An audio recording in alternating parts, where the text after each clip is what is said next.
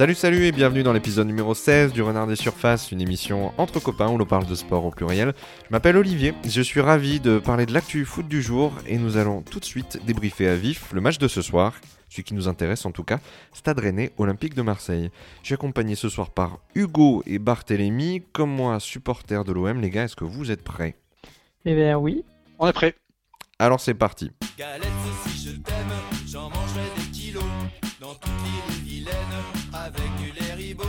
Et si tu m'abandonnes, alors je m'empoisonne avec les tripes de camp et les rillettes du Mans. Galette, si je t'aime, j'en mangerai des kilos et des kilos dans toutes les vilaines avec du lait ribot, du lait. C'est l'Olympique de Marseille, papa. J'aime bien les Lavallois, Mais je n'en mange pas, ça donne mal au foie. Galette, si. Bon.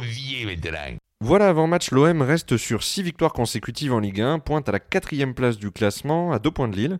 Euh, loin de ses récentes déroutes européennes, le club marseillais reste sur un solide bilan sur cette phase allée du championnat, avec 27 points inscrits en 12 matchs, et a su contre toute attente ne pas basculer dans la crise, alors que les mauvaises performances en Ligue des Champions annonçaient le pire. Pour la petite histoire, l'OM affiche seulement euh, deux fois un meilleur bilan avec 12 matchs joués. Euh, il faut remonter à la saison 2014-2015 sous Marcelo Bielsa pour marquer 28 points en jouant 12 matchs. Et plus anciennement encore, la saison 98-99 sous Roland Courbis pour marquer 30 points en 12 matchs joués. Euh, du côté du staff, André Villas-Boas était prêt à quitter le navire l'été dernier et il est maintenant en pourparlers avec le board de l'OM pour prolonger son contrat. Benedetto et Tovin se sont rappelés au bon souvenir des supporters, l'un en marquant un but contre Nantes, Nîmes puis Monaco, et l'autre en s'affirmant comme le passeur le plus décisif de Ligue 1 avec 6 passes en 12 matchs. De son côté, le Stade Rennais sort à peine la tête de l'eau grâce à sa victoire contre l'OGC Nice 0-1 le week-end dernier. Victoire qui a mis fin à une série de, de 8 matchs en victoire hein, pour, les, euh, pour les Bretons. Donc c'était Ligue des Champions et, Ligue 1 confondus. Et donc ceux-ci pointent à la 8 place du classement après une belle dégringolade. Il faut rappeler qu'ils étaient premiers au terme des 5e et 6e journées il y a quelques semaines de cela seulement. Donc pour les hommes de Julien Stéphan, le- ce match contre l'OM, le match de ce soir, c'était la parfaite occasion pour se relancer contre un concurrent direct aux places européennes et aussi pour faire le plein de confiance en cassant la, la belle série des Olympiens tout simplement. Donc le match, on y vient. Les garçons, je vais, faire appel à vous hein, juste après pour avoir votre, ressenti. Mais, euh, mais voilà, hein, l'OM concède sa deuxième défaite de la saison sur le score de 2 buts à 1 ce soir, après avoir ouvert le score par Pape Gay à la 24e minute. On a vite déchanté avec euh, l'expulsion injuste du, buteur du soir par, par Clément Turpin sur une décision plutôt sévère avec un deuxième carton jaune. Décision qui coûte cher aux Marseillais parce que les, les Rennais se sont retrouvés gonflés à bloc. Ils ont réussi euh, sur la longueur hein, à renverser la vapeur et à marquer deux fois en deuxième mi-temps. Tout d'abord par euh, Amari Traoré à la 63e minute et ensuite par Adrien Hunou rentré en cours de match qui lui marque à la 83e. Donc l'OM, euh, condamné à défendre, a, craqué au Roazhon Park et met fin à sa belle série en Ligue 1 en laissant Lille et Paris, vainqueurs ce soir, prendre quelques longueurs d'avance. Donc les garçons, euh, bah, pour commencer peut-être euh, Hugo, euh, quel, est, ton ressenti sur, le match de ce soir? C'est pas une bonne opération pour l'OM. Ce match est frustrant et il est très complexe à débriefer. Pour la simple et bonne raison que finalement, on a vu deux équipes au on va dire avec les mêmes armes pendant 30 minutes. À partir de l'expulsion de Pape Gay, ça a été tout de suite beaucoup plus compliqué pour l'Olympique de Marseille euh, d'aller de l'avant et qui, à mon sens, avait peut-être fait sa meilleure demi-heure de la saison. Euh, c'est pour ça que c'est frustrant parce que finalement on voyait un OM conquérant, un OM qui finalement proposait enfin, on va dire un jeu consistant pendant 30 minutes d'affilée. Et puis euh, et là on était parti pour euh, une victoire maîtrisée, on va dire. Alors les choses pouvaient encore changer, mais on était parti pour une victoire maîtrisée et sur un match maîtrisé pour l'instant. Et finalement on, passe d'une victoire maîtrisée à, une défaite de 1, en sachant qu'en plus de ça, euh, hormis le deux buts qu'on prend, euh, les Rennais n'ont pas été dangereux une seule fois dans ce match. Non, non, mais je- moi je pense que Barthélemy va pas te, te contredire, Hugo. hein. L'OM commence avec deux grosses occasions dans le premier quart d'heure. Euh, je crois qu'il y a Balerdi d'abord de la tête, et puis ensuite Benedetto qui, envoie au- au-dessus de, la, cage des Rennais une, superbe passe, un super centre de, Florian Thauvin. Barthélemy, toi, c'est vrai que ce match, il commençait très très bien euh, pour l'OM. Ah bah oui, c'est le moins qu'on puisse dire. On retrouvait des, joueurs à leur niveau, un Benedetto qui savait jouer au ballon, qui faisait des bons appels. Euh, un Payet pareil, qui, remettait le pied sur le ballon, même défensivement, qui mettait un peu d'envie. Il y avait franchement un- une très bonne début de première mi-temps, avec, comme tu l'as dit, deux occasions qui auraient largement dû terminer dans les buts, ce qui n'était pas très grave quand tu marques euh, juste après, sauf que quand tu prends euh, ce carton rouge regrettable, ça change tout et tu regrettes de ne pas les avoir mis, quoi. En fait, ce match, il fait penser un petit peu au début contre Monaco, à ceci près que ben, les deux occasions, on les met pas. Et, euh, et du, coup, quelque part, après, euh, ben, très vite, on a Mavi qui se blesse à la, à la 17e. euh, et, et ensuite, on a cette espèce d'imbroglio là, avec Pape Gay. Tout d'abord, auteur d'une superbe frappe euh, dans le, la, base, euh, voilà, le, le- le filet droit, euh, tout en bas à de terre de la cage de, du, gardien rennais. Et, ensuite, voilà, il avait déjà pris un carton jaune sur une action anodine avant. Et là, il est sanctionné par Turpin. Alors, on ne sait d'où. On a un espèce de ralenti où on voit voilà, un, un coup de qui part un peu vite derrière. Mais je crois pas que ce soit lui qui touche le, joueur rennais, non? Si, si, c'est lui, lui qui, qui fait que Nyang se retrouve au sol, mais il le voit pas du tout. Il met sa tête en reculant, il, met les bras pour reprendre appui euh, pour pas tomber par terre, quoi. Et si jamais il aimait pas, qu'est-ce qu'il fait? Il tombe par terre, il envoie un coup de tête dans la tête de Nyang. Enfin, moi, ce deuxième jaune n'a aucun sens. Je comprends pas qu'il ait pu être mis comme ça, surtout quand c'est un deuxième jaune. Le premier est quand même, je pense, évitable. Parce que bah, on voit en plus que le ballon est intercepté par euh, Amavi, il me semble, sur le, la, la pseudo contre-attaque. Et tôt dans le match. Et tôt dans le match, donc je pense que euh, c'est ça finalement qui le met dedans. Parce que je pense qu'il n'a pas à faire cette faute-là à ce moment-là. Ah, Hugo, ton avis sur, euh, sur le, le tournant du match à ce moment-là? Pour moi, euh, je vois pas comment on peut mettre un carton rouge sur cette, sur, sur cette action-là. Enfin, même un carton, même un carton jaune, c'est-à-dire que, euh, on s'y faute parce qu'il y a un contact. Pourquoi pas? Et encore, je trouvais ça un petit peu bizarre. Euh, qu'ils mettent carrément un carton jaune pour euh, un geste où il lève même pas le coude, c'est plus euh, le mouvement qui fait la différence, c'est pas forcément le coude qui, c'est pas, c'est pas un geste volontaire d'envoyer le coude en arrière euh, et sans voir ce qui se passe derrière lui. C'est tout simplement hallucinant. C'est comme si par hasard, en reculant après avoir fait une tête, on touchait le, on, on faisait une semelle au, au, au joueur derrière nous parce qu'on le voit pas en retombant et qu'on nous sifflait un carton pour ça, quoi. Bien sûr, et ça c'est complètement involontaire. hein. Non, mais vas-y, vas-y Hugo, je t'en prie. Il n'y a pas un problème d'engagement. En fait, c'est ça qui est frustrant. C'est que c'est pas comme si on, on c'était une faute où le joueur prenait le ballon et emportait le joueur avec, quoi. Et qu'on disait, ah oui, euh, il y a un problème d'engagement, on met un carton pour ça. Là, il n'y a pas de sujet. Il n'y a pas de sujet. Non, mais c'est- frustrant d'autant plus que bah, Rennes ne produisait rien à ce moment-là du match. Euh, L'OM était pas dans une maîtrise parfaite, mais en tout cas euh, lissait son jeu, tout se passait bien. Et, euh, et là, du coup, on prend, un, on, bah, on- on prend un coup sur la tête et on va devoir jouer pendant 54 minutes euh, bah, à 10. Et là, c'est le tournant du match. Ouais, et, et ça a détruit la, la belle dynamique de l'OM qui, clairement, en termes de confiance, on n'avait pas vu ça depuis le début de la saison. Ben non, mais là, c'est c'est vrai, mon Barthélémy, tu allais probablement nous dire un truc très intéressant aussi sur le, le tournant, mais c'est vrai que ben, on était sur, euh, sur, six, euh, sur six victoires consécutives. Euh, on affronte Rennes qui sort un peu, voilà, qui se remet à peine d'une grosse gueule de bois en termes de, en termes de donc 8 matchs sans victoire en Ligue des Champions et en Ligue 1 confondus. Et, euh, là, ça fait un petit peu mal parce que tout de suite, euh, donc la mi-temps arrive très vite derrière, on arrive à, tenir, donc il sort, je crois, la 36e, euh, Pape Gay euh, la mi-temps arrive. À la mi-temps, euh, Valère Germain rentre au profit de Dario Benedetto qui sort. Germain est censé voilà, être un petit peu plus impactant peut-être sur des phases défensives. Euh, pour autant, euh, très vite, on a des sueurs froides à la 52e. Je crois qu'il y a Mandanda qui sort un peu, un peu tôt là euh, sur, sur une. comment te dire Je crois que c'est d'ailleurs c'est Amari, hein, Amari Traoré qui euh, qui là avec le ballon dans la surface. Mandanda se fait un peu peur. La cage est vide. C'est sorti par Balerdi. Et puis, et puis très très vite après, Amari Traoré y revient, cette fois à la 63e, et égalise. Et là, on n'est pas du tout, du tout dans la même, dans la même teneur. Quoi. Exactement. Exactement. Mais euh, je sais plus ce que j'allais dire. Mandanda, il passe euh, un petit peu à côté de son match, pour revenir sur, euh, pendant que Bart retrouve ses mots. Mandanda, il passe un petit peu à côté de son match, tout simplement parce que sur le, sur le premier but, il doit pas prendre ce risque-là de sortir. Le ballon, il est beaucoup trop court pour qu'il puisse intervenir. C'est en fait, euh, comme tu disais, Olivier, il y a, y a- y a l'alerte avant, celle sur laquelle il sort euh, sur, le, sur le centre euh, qui rentre dans la surface, euh, qui est un peu trop court, il y va quand même. Alors il a raison d'y aller si par hasard il est, pas, il est sorti. Mais par contre, voilà, il y a vraiment, euh, c'est une première alerte et la deuxième quand il sort, il fait le petit pas de côté en fait, qui permet à, euh, c'est Traoré, c'est ça qui marque, C'est à ça. Traoré de, de, de la mettre au fond. Et en fait, s'il s'il fait pas ce petit pas de côté, elle est sur Mandanda.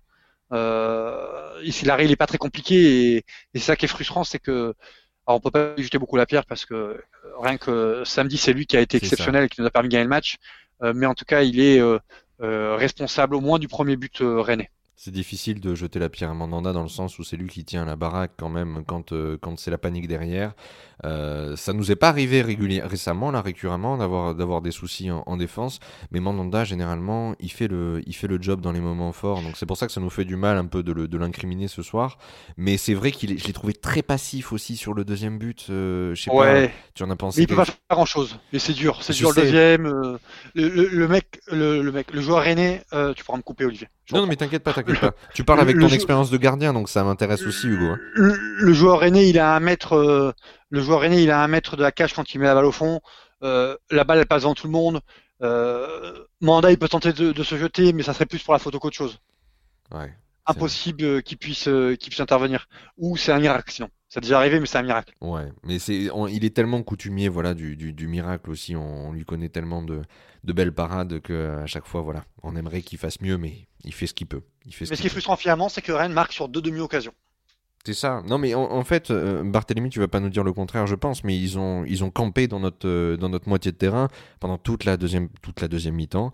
Et ça a été que de l'attaque-défense, euh, enfin surtout de la défense pour nous et surtout de l'attaque pour, pour, les, pour les Rennais. Donc euh, un match assez désagréable à regarder quand on est fan de l'OM comme nous.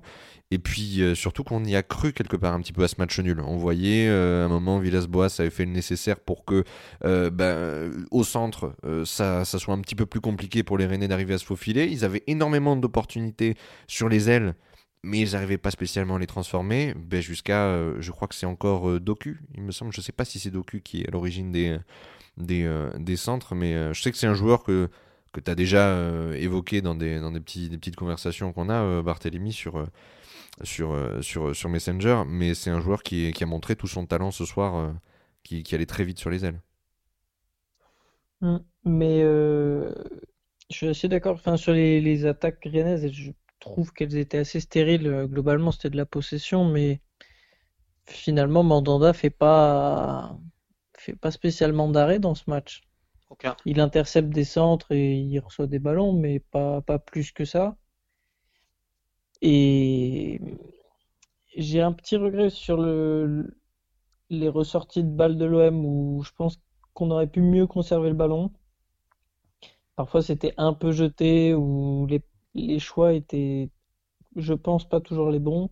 Des petites fautes évitables comme euh, sur le, il me semble que c'est le deuxième but, où c'est une petite faute de cuisance au milieu bon, qui, qui apporte pas grand-chose, surtout que Rennes veut la jouer vite et Turpin euh, les empêche de jouer vite pour, euh, pour qu'ils tirent vraiment le coup franc et derrière ça fait but. Mais j'ai retrouvé ce que je voulais dire en amont, c'était que pour une fois, malgré la défaite de l'OM, j'ai pas senti que, enfin, j'ai pas l'impression que ça va nous mettre euh, dans le mal pour les prochains matchs. Et je reste plutôt confiant sur le, le jeu que l'OM est capable de produire du coup sur les, prochains matchs et, et les prochains rendez-vous. Après, ça peut aller très vite et ils nous ont habitués un peu à tout depuis le début de saison. Mais on sent pas que l'OM a été, enfin, quand c'était à 11 contre 11, on les a sentis très solides Bien et, sûr. et je pense que ça va quand même leur apporter un peu de confiance euh, sur ce niveau-là. Comme tu dis, ils n'étaient pas KO debout derrière euh, quand euh, ben, euh, on- il y a eu l'égalisation et même quand on a pris ce, deuxième but. Bon, Villas-Boas était un petit peu énervé parce qu'il voilà, il savait qu'on était capable d'accrocher autre chose. Mais il y a quand même quelque chose qui se dégage de cette équipe. Ils n'ont pas l'air aux abois, ils n'ont pas l'air paniqués. Ils ont su adapter les, consignes du coach pour essayer justement de d'empêcher les Rennais d'évoluer facilement dans notre moitié de terrain alors qu'on était à, à 10. Euh, même les cadres se sont montrés. Je veux dire, Tovin, je l'ai trouvé, euh, j'ai trouvé pas, pas trop mauvais. Alors justement, les garçons, si vous voulez, on, va peut-être se diriger vers euh, les tops euh, et les flops. Si vous avez justement un mot à dire sur euh, deux individualités en particulier, quelqu'un, voilà, un joueur, que ce soit un Rennais ou un Marseillais, euh, qui euh, ce soir vous a particulièrement plu euh, dans le jeu ou alors dans son attitude, et à contrario, voilà, une, une petite déception, peut-être quelqu'un qui est passé à côté de sa, de sa performance aujourd'hui.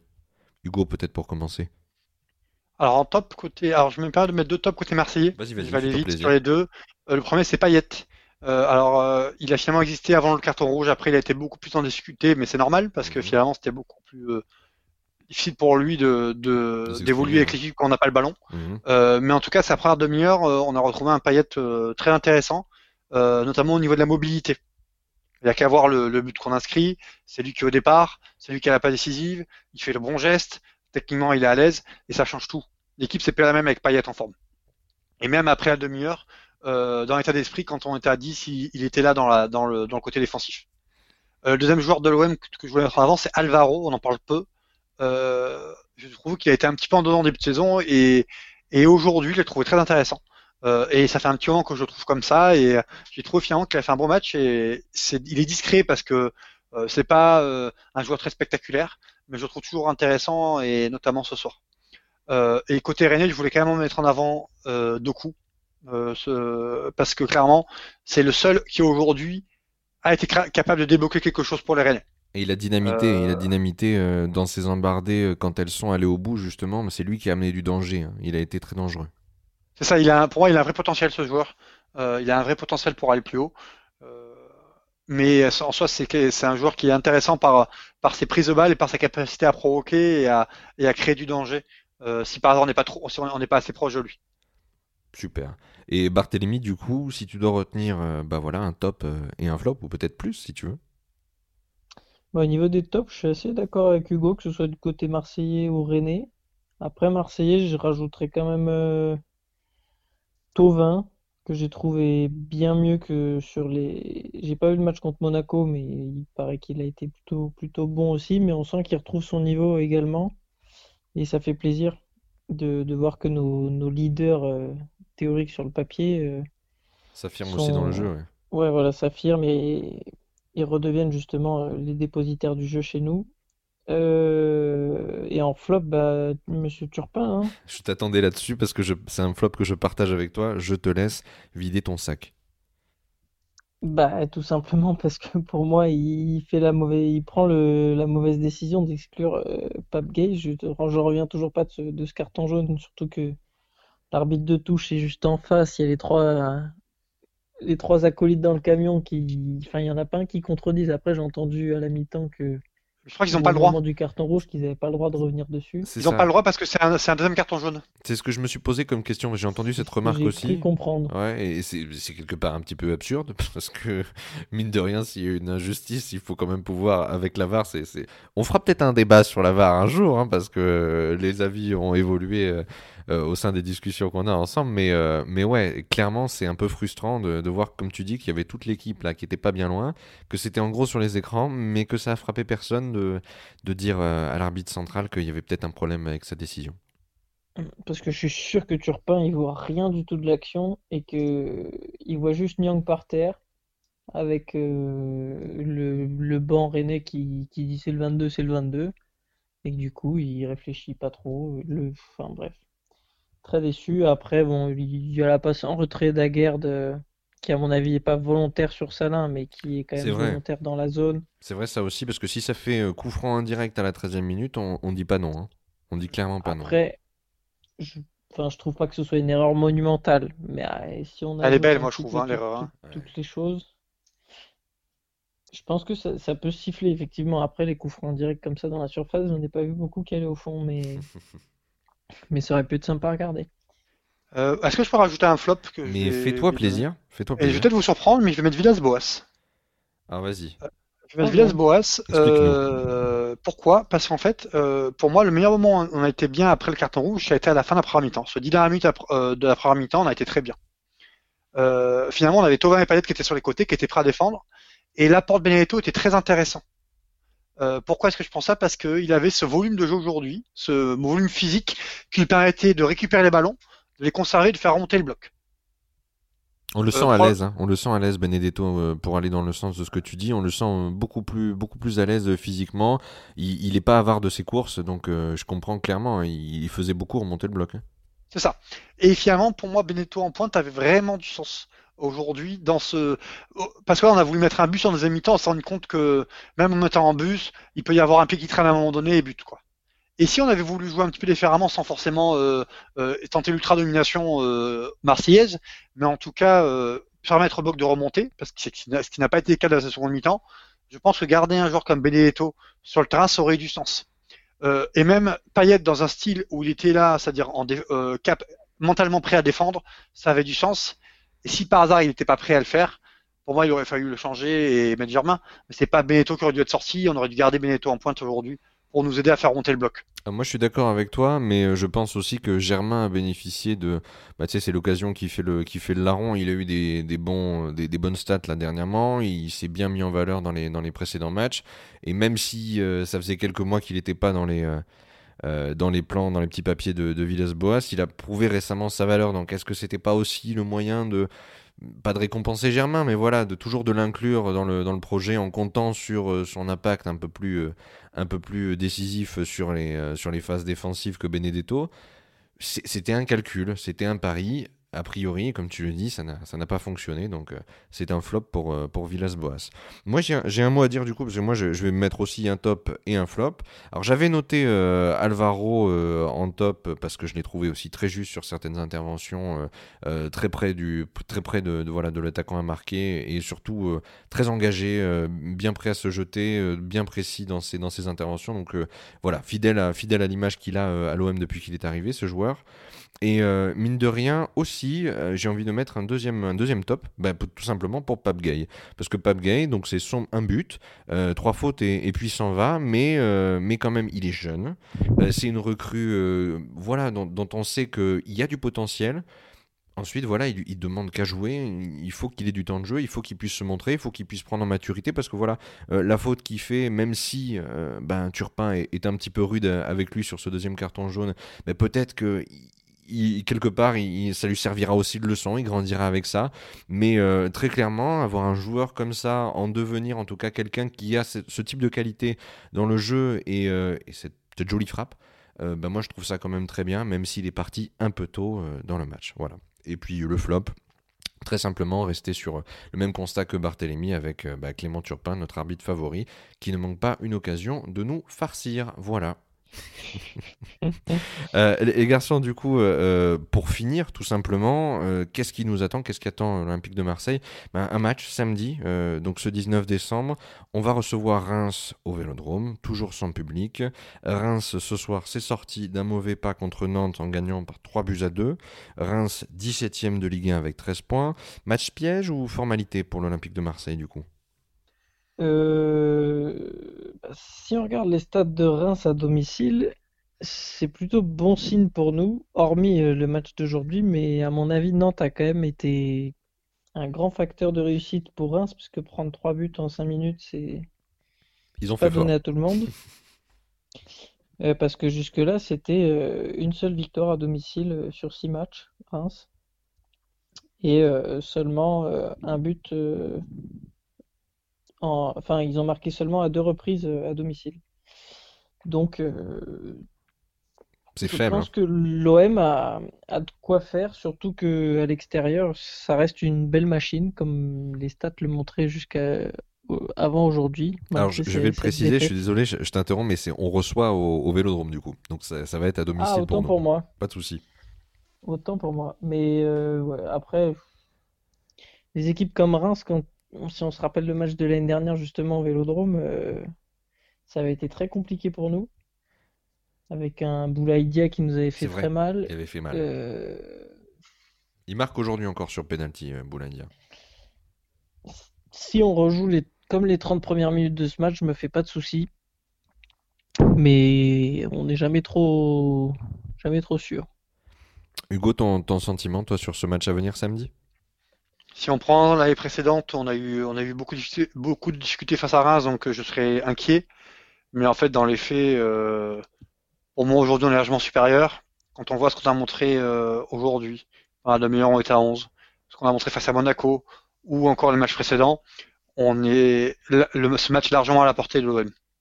Après, il faut jamais. Euh, c'est la beauté du foot. euh, Il n'y a pas un match euh, qui se ressemble euh, et tout peut, il peut y avoir des surprises. Mais euh, si la logique est respectée, l'OM devrait s'imposer. Je pense assez facilement. Euh, Comme tu dis, moi j'ai envie de retenir l'état d'esprit. Euh, les 27 euh, premières minutes qu'on a vues là contre, contre Rennes, c'était bien plus que, que, très correct. hein. On avait vraiment envie et on avait la capacité avec des grosses occasions, là, deux grosses occasions dans le premier quart d'heure, bah, de faire comme pour Monaco, de leur faire mal dès le début et de bah, leur mettre un gros coup sur la tête et mettre un maximum de chance de notre côté pour, pour plier le match le plus tôt possible. Franchement, c'est vrai qu'il se dégage une espèce de sérénité de la part de cette équipe, une confiance en soi. Si c'est pas de la sérénité, c'est de la confiance en soi. On y va, on a un objectif et on fait tout pour, euh, on fait tout pour aller chercher ça. Donc euh, bah, j'ai bon espoir aussi, j'espère que contre Reims, bah, on saura euh, peut-être être piqué un peu d'orgueil par rapport à ce qui s'est passé aujourd'hui, de se dire que ce match-là, on n'a pas pu le, le disputer comme il fallait, on n'a pas eu la liberté de faire ce qu'on voulait. Et ben à nous d'aller prendre la revanche sur le terrain, pas contre l'arbitre, mais de faire payer à Reims quelque part euh, ce qu'on n'a pas réussi à prendre à Rennes aujourd'hui. Exactement. Qui nous arbitre euh, euh, Je vais essayer de voir si j'ai si j'ai l'info. Je crois que, je crois que c'est jamais le même, le même arbitre de match affilé. Ah bah j'espère pas, hein, j'espère bien quand même. hein. J'ai- J'ai pas l'info, c'est pas connu encore. De toute façon, dans 4 matchs, il y a un match. Alors ça oui, Donc on est bon. ça, dans 4 matchs, il y a un match.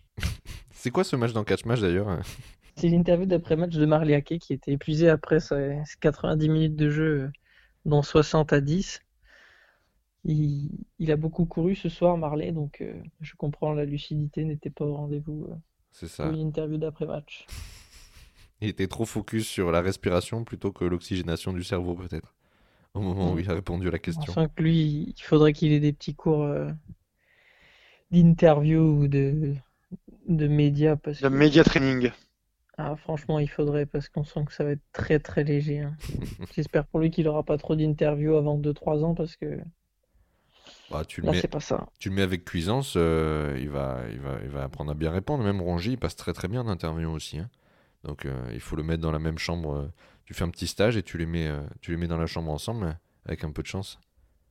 Ah ouais, mais là, là tu sens qu'il c'est au- au-delà de sa, de sa bourde verbalistique, tu sens qu'il qu'il sait pas, qu'il sait pas quoi dire. quoi. Entre, entre nous, tu peux le mettre dans le générique, Olivier. hein. Ouais, c'est ce que je vais mettre, t'inquiète pas, ouais. T'inquiète pas. Euh, mais en tout cas, merci à tous les deux pour votre intervention, c'était vraiment super. Et, euh, et je vous dis à très bientôt sur Renard de Surface. À très bientôt les garçons, merci. À bientôt. Plutôt. Ciao, ciao.